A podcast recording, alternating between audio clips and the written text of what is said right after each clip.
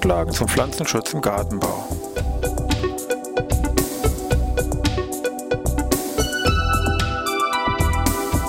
Ein wöchentlicher Podcast der Forschungsanstalt für Gartenbau an der Fachhochschule Weinstefan von und mit Thomas Lohrer. Für Gartenbaustudenten und alle anderen, die sich für Krankheiten und Schädlinge an Pflanzen, deren Biologie und Bekämpfung interessieren. Thema heute Ohrwurm.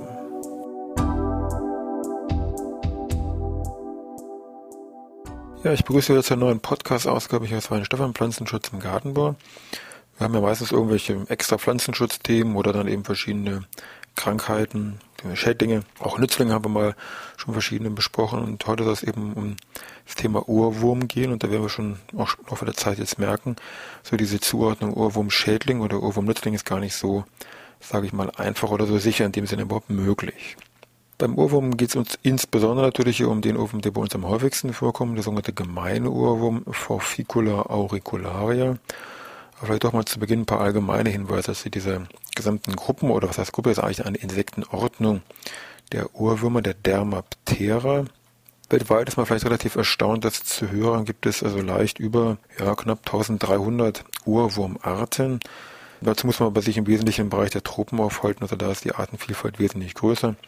Bei uns jetzt hier im heimischen Bereich Mitteleuropa, wenn man da solche Bestimmungsbücher sich anschaut, so Explosionsfauna von Stresemann zum Beispiel, wird man schon merken, naja, Glück gehabt, wir haben so sieben bis neun Arten, die bei uns vorkommen, also das ist jetzt nicht so die große Bandbreite.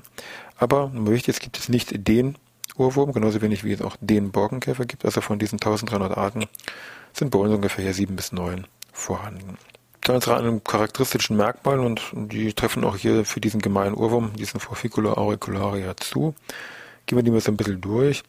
Insgesamt sind diese Ohrwürmer jetzt mal als gesamte Gruppe nochmal gesehen, vielleicht so ein Zentimeter bis drei Zentimeter lang. Wenn man jetzt die Zange hier mitrechnet, kommen wir gleich noch darauf zu sprechen, sind hier relativ schlanke, aber sehr kräftige Tiere, ein bisschen bräunlich, dunkel gefärbt, haben, sind der Insekten sechs Beine.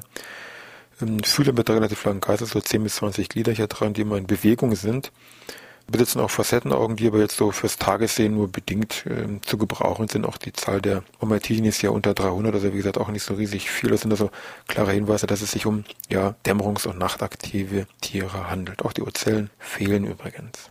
Das Auffälligste bei diesem Urwurm ist natürlich das Hinterleibsende. Wenn man sich das anschaut, sieht man hier diese paarigen Zangen, die dann im Fachjargon, sage ich mal, als Cerci bezeichnet werden. Die Funktion, was man diese Ohrwurm mit diesen Zerz hier macht, ist je nach Ohrwurmart unterschiedlich. Manche Arten nutzen das ja mit für die Nahrungsaufnahme, andere können das mit ähm, nutzen, um ihre Flügel hier zu entfalten, andere nutzen auch als Waffe, dass sie also gegenüber einem Angreifer das als Abwehrmaßnahme einsetzen.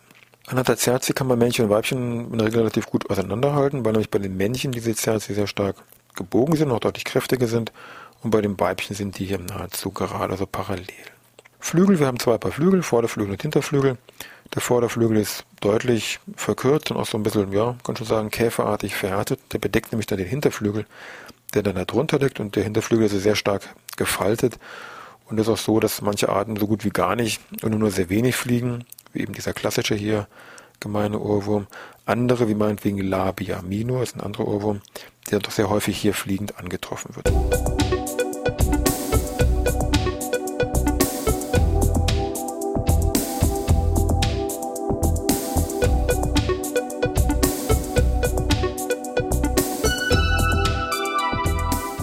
Wollen wir uns speziell in unserem gemeinen Ohrwurm da Forficula auricularia beschäftigen, so bezüglich Entwicklung und Biologie. Es handelt sich also hier um ein Insekt mit einer unvollständigen Entwicklung, also hemimetabole Entwicklung, wie es so schön heißt. Also Ei, Larve, Larve, Larve, Larve und dann zum betreffenden Imago. Wir haben hier vier bis fünf Häutungen. Im Schnitt so als Faustzahl kann man sich merken, eine Generation pro Jahr und die Tiere wären ungefähr auch ein Jahr alt. Das ist so die Faustzahl. Von der Lehrbuchbiologie könnte man vielleicht sagen, zum Herbst hin, also so September, Oktober ungefähr, wird hier von den Tieren, wesentlich vom Weibchen, hier so ein Winterlager gegraben im Boden. Also die Tiere wintern im Boden, meist nur in wenigen Zentimeter Tiefe, so fünf Zentimeter im Schnitt, kann auch mal bis 15 Zentimeter runtergehen, aber meistens so bis fünf Zentimeter. Also meistens gegraben vom Weibchen, wobei dann die Überwinterung in der Regel dann paarweise hier stattfindet. Die Tiere sind sehr kältetolerant, auch gegenüber Feuchtigkeit hier relativ unempfindlich, also da überstehen die Tiere doch sehr gut den Winter. Die Männchen werden dann sehr früh im Januar, Februar vertrieben aus diesem Winterquartier. Die Weibchen bleiben dann hier weiter im Boden und dieses Winterquartier wird dann von diesen Weibchen dann zur Brutkammer, wenn man so will, umgebaut, umkonzipiert. Also die Eiblage findet in der Regel, sage ich mal, ungefähr im Februar statt. Wobei, muss man auch sagen, die Paarung hat also dann schon im Sommer zuvor stattgefunden. Die Weibchen legen dann ihre Eier in dieser Brutkammer im Boden ab. Das sind ungefähr so 50 Eier, schwankt so bis 20 bis 80, sage ich mal. Die Eier werden regelmäßig von zwei Tagen relativ zügig hier abgelegt. Die Eier selber sind äh, so ein bisschen glatt weißlich, ein bisschen mehr als ein Millimeter groß und werden hier so aufgeschichtet und auch sehr intensiv hm, gepflegt, also sehr stark massiv abgeleckt. Und versuchen hat man also gesehen, wenn man das verhindern würde, also die Weibchen hier wegnehmen würde, dann würden diese Eier sehr schnell verpilzen und absterben. Also schon eine ganz klare Brutpflege, die wichtig ist. Sonst könnten hier die Eier nicht überleben. Die Larven selber, wenn die dann geschlüpft sind, kriegen sag mal, keine große Pflege mehr. Die bleiben dann natürlich, ich sag mal, tagsüber hier in diesem ähm, Brutkammern, in diesem Winterlager noch irgendwo drin. Die sind natürlich dann dämmerungs- und nachtaktiv und verschwinden dann schon mal in der Nacht natürlich noch draußen, verlassen dann aber auch sehr schnell als Ganzes hier den Boden, sind dann eben für den Rest des Jahres hier äh, oberirdisch aktiv im Wesentlichen, aber eben dämmerungs- und nachtaktive Tiere. Das heißt, tagsüber verstecken die sich eigentlich ganz gerne in irgendwelchen, ja, das sind sie auch in irgendwelchen engen Spalten oder Ritzen oder sehr engen pflanzlichen Strukturen. Also sie brauchen immer sehr engen, dichten Körperkontakt oder Kontakt zumindest von dem Körper zu irgendwelchen äußeren Begrenzungen. Da können sie die tagsüber dann hier finden. Tiere reifen dann über den Frühling, Sommer dann hier heran zum erwachsenen Tier, zum Imago, wo eben dann auch schon wie eingangs geschildert in den Sommermonaten dann die Paarung stattfindet und Gesamtlebensdauer ungefähr ein Jahr beträgt. Dieser Zyklus ist natürlich mehr so dieser Lehrbuchzyklus, der ist natürlich jetzt nicht fix. Das heißt, je nach Witterung gibt es irgendwelche Abweichungen. Das kann sein, dass die Eiablage meinetwegen schon im Herbst stattfindet und nicht wie es eben geschildert, also im Februar. Oder es kann auch sein, wenn der Winter jetzt sehr kühl ist und sehr kalt ist, dann, dass dann die Eiablage nicht erst im Februar, sondern erst ein bisschen später, vielleicht März oder so, was dann stattfindet. Also da gibt es natürlich gewisse Schwankungen dabei. Gut, ist die Frage, was isst jetzt eigentlich so ein Urwurm den ganzen Tag? Weil du musst ja auch irgendwie was essen. Kann man natürlich jetzt nicht fragen, sondern ja, das wird natürlich dann rein biologisch gelöst, indem man dann, ich sag mal, irgendwelche Magenuntersuchungen durchführt und dann das einfach aufdröselt, was man da alles findet. Da wollen wir gleich mal schauen, was man da so im Magen von so einem Urwurm alles wiederfinden.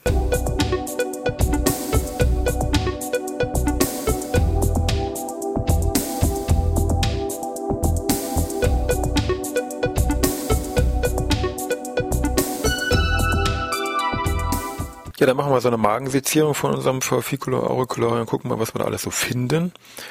Und wenn man da genauer das aufdröselt, kann man sagen, man findet zum einen pflanzliche Stoffe, das heißt, so, was müssen die gefressen haben? Hier Blätter, Blüten, Früchte, auch sagen wir irgendwelche pflanzlich verwandten Stoffe, würde ich mal sagen, also sowas wie Moose, Flechten und Co. wird man es ebenfalls hier im Magen von dem Ohrwurm wiederfinden. Daneben wird man aber auch tierische Nahrung wiederfinden. Das heißt, der Ohrwurm frisst das hier ganz klar auch, lässt sich eben auch durch diese Magenuntersuchung wirklich konkret belegen auch eine ganze Reihe an tierischen Nahrung, also sei es nur irgendwelche Raupen oder Puppen, Blattläuse und ähnliche Insekten, die können jetzt tot oder lebendig sein, das ist, sage ich mal, in dem Sinne fast ähm, egal. Bei den Lebendigen ist es so, es werden in der Regel diese Tiere hier gefressen, die der Ohrwurm jetzt ohne großen Kampf, sage ich mal, hier erbeuten kann. Wichtige Gegenspieler oder bekannte Gegenspieler ist im Bereich Ohrwurm jetzt natürlich die Blutläuse. Also da ist der Ohrwurm ein sehr bekannter Gegenspieler sehr geschätzt. Daneben im Bereich Blattläuse auch hier wichtig. Man kann damit rechnen, es gibt solche Zahlen, dass so zwischen 50 bis 100 Blattläuse pro Nacht von einem jetzt jungen Ohrwurm, das wären diese 50 oder von einem Adulten, diese 100 pro Nacht hier gefressen werden können. Also auch hier mit Sicherheit ein sehr gutes Nützlingspotenzial, was vorhanden ist. Daneben auch eine indirekte, recht gute Wirkung gegen Blattsauger, also Psyllerarten, die im Moment hier hoch im Kurs, sage ich mal, stehen, weil die nämlich hier als Vektoren von Peer-Decline agieren und natürlich jeder froh ist, wenn dann hier der Ohrwurm hier verschiedene von diesen Pseudoarten hier, ich sag mal, ähm, wegfängt. Andere Effekte, die aber jetzt mehr nachteilig jetzt irgendwo zu sehen sind, ist, dass eine gewisse Verunreinigung mit Kot im man im Bereich Apfel in der Kelchgrube stattfinden kann, was dann auf dem Lager zu manchen Problemen führen kann, also wie gesagt hier nicht so gerne gesehen ist. Und was im Moment wieder ein größeres Thema ist, ist jetzt der Ohrwurm im Weinanbau. Da hat es so regional doch zu der starken Vermehrung, Ausbreitung, Auftreten gekommen, also der, der hier sehr günstige Lebensbedingungen einfach wiederfindet. Vom Grundsatz her, sage ich mal, hat der Weinbau mit sicher nichts gegen den Ohrwurm, weil er auch ein guter Gegenspieler ist gegenüber ja, verschiedenen Wicklerarten, die da vorkommen und dort für echte Probleme sorgen, wie Traubenwickler oder Springwurmwickler. Also so gesehen Aspekt Nützling ja, aber, es kommt das große Problem, zum Zeitpunkt der Weinlese können sich unter Umständen hier sehr viele Tiere im Bereich des Weinstockers oder hier im Bereich der Trauben befinden und die müssen alle raussortiert werden. Das ist ein mühsames ähm, Geschäft. Es gibt immer solche Zählungen, die mal gemacht worden sind, also allein an so einem kompletten Rebstock, jetzt nicht Traubenbereich, sondern kompletter Rebstock, können jetzt teilweise bis zu 400 Tiere gefunden werden. Neben diesem Aussortieren, was natürlich vielleicht technisch irgendwie zu lösen ist, natürlich einen erhöhten Arbeitsaufwand, natürlich auch Belästigung der Leute natürlich hier, die im Bereich der Lese aktiv sind, ist das Problem, diese Ohrwürmer geben bei Gefahr oder bei Störung ein Abwehrsekret ab, was auch im Code mit enthalten ist. Gut, wenn wir sagen, nicht so schlimm, aber das sind verschiedene Verbindungen drin, benzoschienenhaltige Verbindungen, die dann zu Vermutungen gehen in die Richtung Geschmacksveränderungen beim Wein führen. Da laufen also hier derzeit mehrere Untersuchungen und äh, das ist natürlich nicht so gewünscht, dass man da irgendwo im Wein, sage ich mal, solche negativen Geschmacksveränderungen mit drin hat und deswegen natürlich ist dieser Urwurm jetzt im Moment im Weinbau eher so ein bisschen, je nach Region natürlich, wird er ein bisschen kritisch gesehen, ganz klar.